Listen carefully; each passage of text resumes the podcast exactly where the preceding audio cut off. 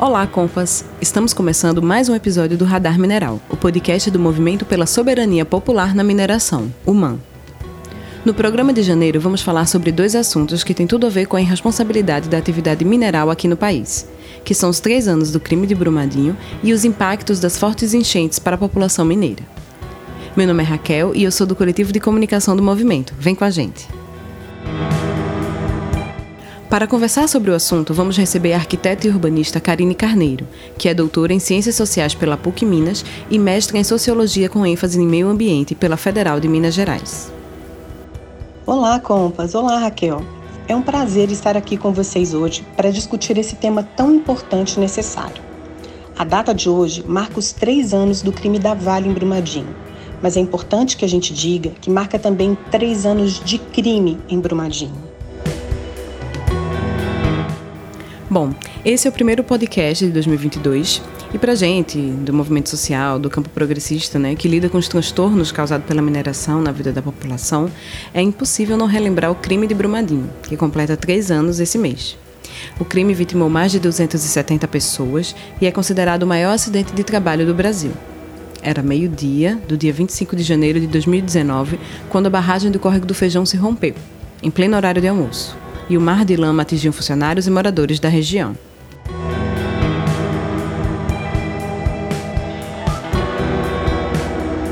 Karine, vou começar fazendo logo uma pergunta que faz essa relação que a gente mencionou aqui na abertura do podcast. O que é que as fortes enchentes que vimos recentemente na região de Minas Gerais têm a ver com a tragédia anunciada que foi Brumadinho? Muito importante essa pergunta, viu, Raquel? Sabemos que o início do ano é marcado por chuvas que muitas vezes, aliadas a uma série de outros fatores, provocam enchentes e inundações. Mas o que vimos neste ano em Brumadinho, mas também em outros territórios, como por exemplo aqueles afetados pelos rejeitos do crime da Samarco, Vale BHP Billiton no Rio Doce, mostra que as ações predatórias das mineradoras sobre a natureza produzem efeitos de longa duração. Água de chuva é essencial para nossa existência, certo? Afinal, é essencial, por exemplo, para a produção de alimentos. É essencial também para os animais e para a riqueza dos biomas que compõem os nossos territórios. Entretanto, dessa vez, não foi somente a água que inundou casas, plantações, ruas, comércios. Na verdade, a água foi um meio de transportar parte do, do minério depositado no leito e nas margens dos rios destruídos pelos crimes da atividade mineral. Isso é muito sério, não apenas pela impossibilidade de prever a dimensão das afetações que serão provocadas pelas fortes chuvas, isso porque a deposição de minérios alterou enormemente a calha dos próprios rios, mas também é importante pelos riscos que podem trazer à saúde da população e dos animais. O importante, então, é compreender que não podemos culpar as chuvas pela dimensão dos desastres que aconteceram neste início de ano. O que temos é a continuação dos efeitos da ruptura de barragens que produzem crimes e vulnerabilizações continuadas. Pois é, e a gente soltou uma matéria esse mês lá no nosso site, né, que vocês podem acessar, o www.mannacional.org.br, né, da nossa repórter Ananda Ridarte, que chama A Mineração e seu Castelo de Cartas Marcadas, sobre a exploração de séculos da mineração na região mineira e como elas agravaram as condições das fortes chuvas já comuns nessa época do ano. Como é que a gente explica a falta de responsabilização por parte das mineradoras quando se toca nesse assunto das chuvas, né? Essa matéria da Nanda é excelente, viu, Raquel? E me ajuda a responder essa pergunta. Por isso, eu também aproveito para reforçar o convite. Leiam a matéria, pessoal.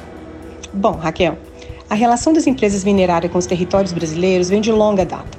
Talvez a gente possa considerar que a coroa portuguesa foi a primeira grande empresa minerária a se instalar no solo brasileiro. E o que vimos desde então é a expropriação da nossa natureza, sob o nome de recursos naturais, com vistas ao enriquecimento de quem explora e à pauperização de quem é explorado, o povo brasileiro.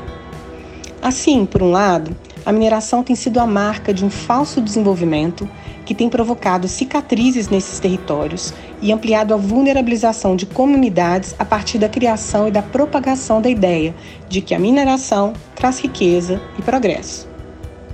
Quase uma fake news. O que devemos nos perguntar, na verdade, é riqueza, desenvolvimento e progresso para quem? A resposta aqui não é muito difícil. essa riqueza vai majoritariamente para essas empresas e seus acionistas. E como é que se chega a essa margem de lucro que muitas vezes supera o PIB de muitos países? É aí que entra a sua pergunta. A falta de responsabilização das empresas é um dos múltiplos fatores envolvidos nesse enriquecimento.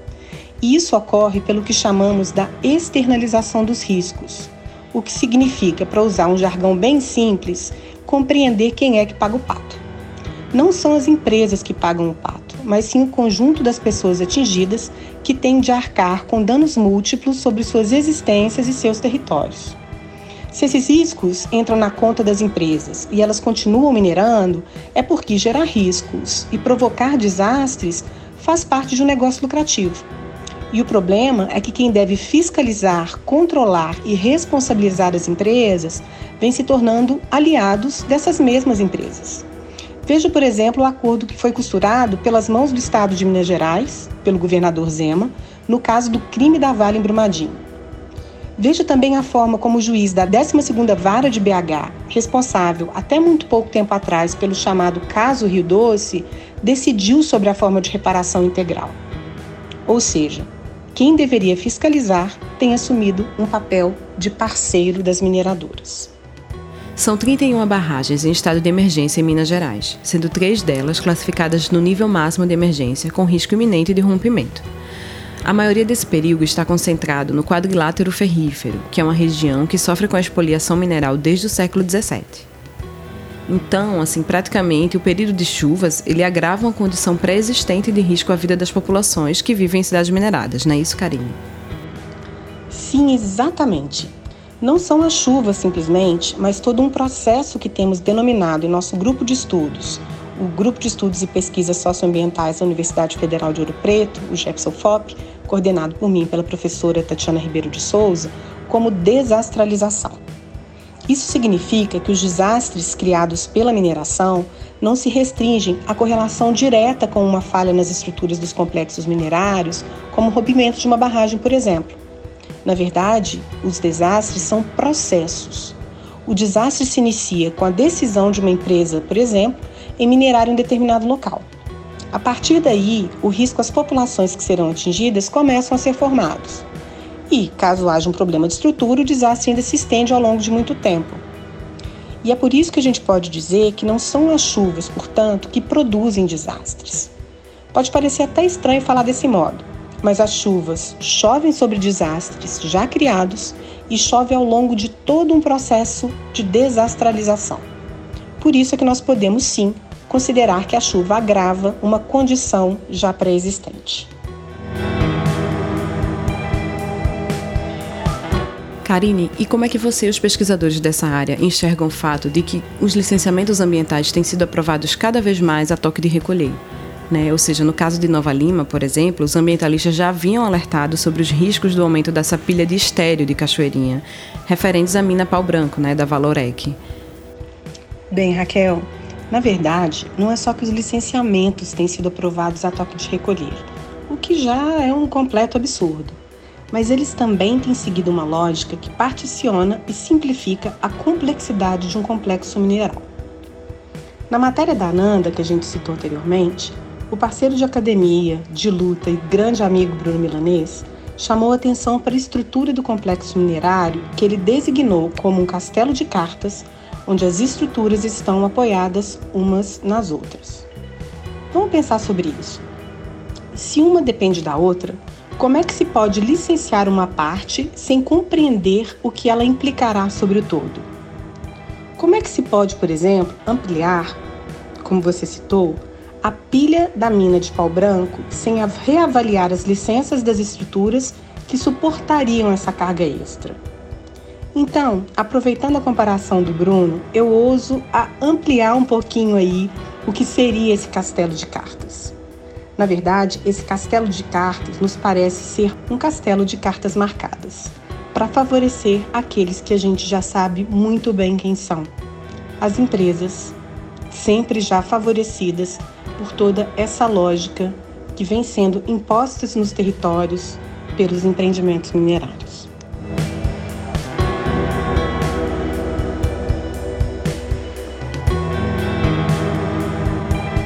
Bom, Karine, estamos encerrando aqui essa edição do Radar Mineral. Agradeço demais a tua disponibilidade em conversar com a gente e espero poder contar com sua participação em futuros debates. Eu que agradeço, Raquel. Foi um prazer enorme colaborar com o primeiro Radar Mineral deste ano e um grandíssimo prazer conversar com você. Sigamos na luta. E esse foi o nosso primeiro episódio do Radar Mineral de 2022. Se você quiser acompanhar as outras edições, siga os perfis do MAN nas principais redes sociais e siga a gente também no Spotify. Curta, comente e compartilhe os nossos conteúdos. Uma cobertura popular e coletiva da questão mineral no Brasil. Até mês que vem!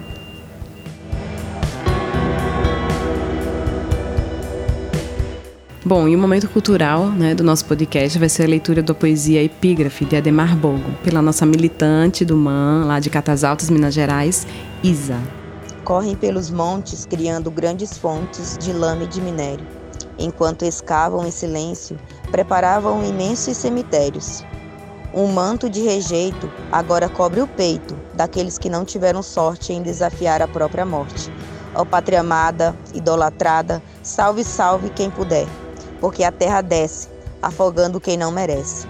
Rejeitos cheios de desrespeito tomam a iniciativa e descem pelos vales com as locomotivas, aterrando e enterrando os dados como desaparecidos. Deitados eternamente em breço esplêndido, cobertos por um lençol de 12 milhões de toneladas, serão como toda honra refinada. Contados, lembrados, não chorados e esquecidos? Lá de fora, agora nos mandam condolências, com as ferragens rodando as residências. Ninguém quer abrir mão das benesses da civilização. O meio ambiente, de certo, é só uma metade. Deve ficar restrito a algumas reservas florestais. Onde existem riquezas minerais, não cabe as relações cordiais. Mariana e Brumadinho, acasalados, à espera de serem imitados. O lucro em meio à lama, no lado se esparrama, a vergonha não chorada, exposta e privatizada pelos danos da civilização, que teimam em continuar e ter razão. É a lama de, da ordem do progresso que espalha o retrocesso.